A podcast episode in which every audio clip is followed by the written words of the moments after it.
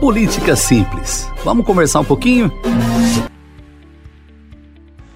Política Simples de hoje. Vamos falar sobre o Dia do Trabalho, que foi recentemente no dia 1 de maio e teve as suas manifestações políticas. Vamos lá? Bom, o Política Simples de hoje fala de um tema que é importantíssimo: a relação trabalhista. Através do trabalho, do suor do seu rosto, da inteligência do seu cérebro, o homem ganha o seu sustento e o sustento da sua família.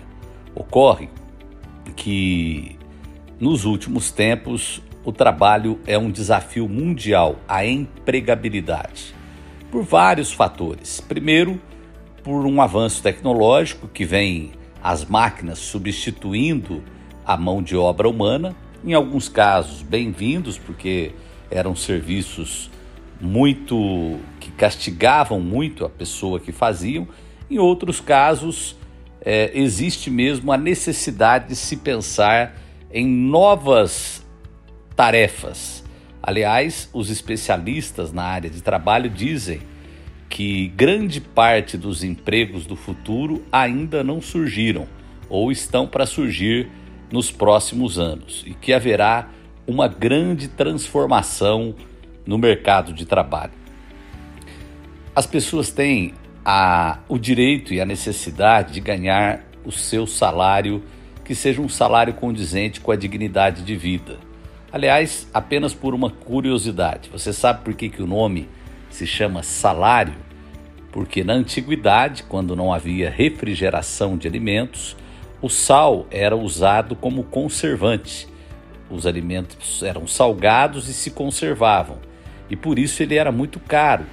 E as pessoas trabalhavam em troca do sal. Por isso, daí derivou a palavra salário. Mas a verdade é que no nosso país a mão de obra está muito desvalorizada. O salário mínimo é impossível uma pessoa trazer o sustento para dentro de sua casa. Porque até porque a carestia dos alimentos está muito grande. O Brasil, há um bom tempo, tem um índice de desemprego exorbitante. E tem aquelas pessoas também que são tidas como desiludidas, que elas já nem mais procuram o trabalho.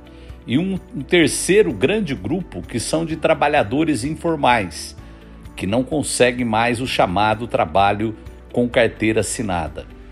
Só o desenvolvimento, a, o crescimento do país e aplicação em ciência, tecnologia pode trazer novos empregos para o Brasil. É impossível gerar um trabalho de qualidade se não houver o crescimento do país. E para isso precisa ter um planejamento educacional que há muito tempo o nosso país não tem. O, o Brasil é um país que hoje tem os analfabetos, que são aqueles que não sabem ler e escrever, mas nós temos muitos analfabetos também digitais.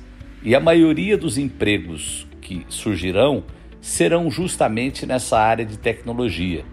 Portanto, além do ensino educacional nas escolas, alfabetização, que é extremamente importante, abra-se um parênteses aqui, quando fui prefeito em Campinas, São Paulo, nós fizemos um grande trabalho de diminuir o analfabetismo, trabalho que deu por sinal, um bom resultado. Mas é importante também ensinar as novas profissões, cursos técnicos, profissionalizantes, para que as pessoas possam ter qualificação. Porque existe um paradoxo, não sei se você sabia.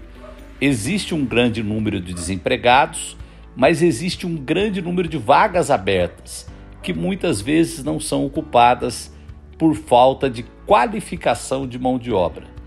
Isso é que é necessário, fazer essa qualificação para poder encaixar essas pessoas no mercado de trabalho, olhando principalmente para as duas pontas, para os jovens, aonde o índice de desemprego é maior, e também para as pessoas mais maduras, que passando dos 50 encontra uma dificuldade também muito grande no mercado de trabalho.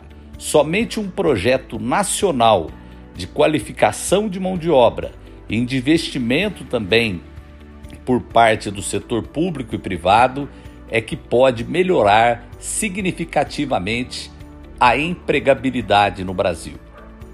Política Simples. Política Simples, agora um pouquinho mais cedo. Toda segunda, início de semana, às 8 da manhã. A política de uma forma simples. Política Simples.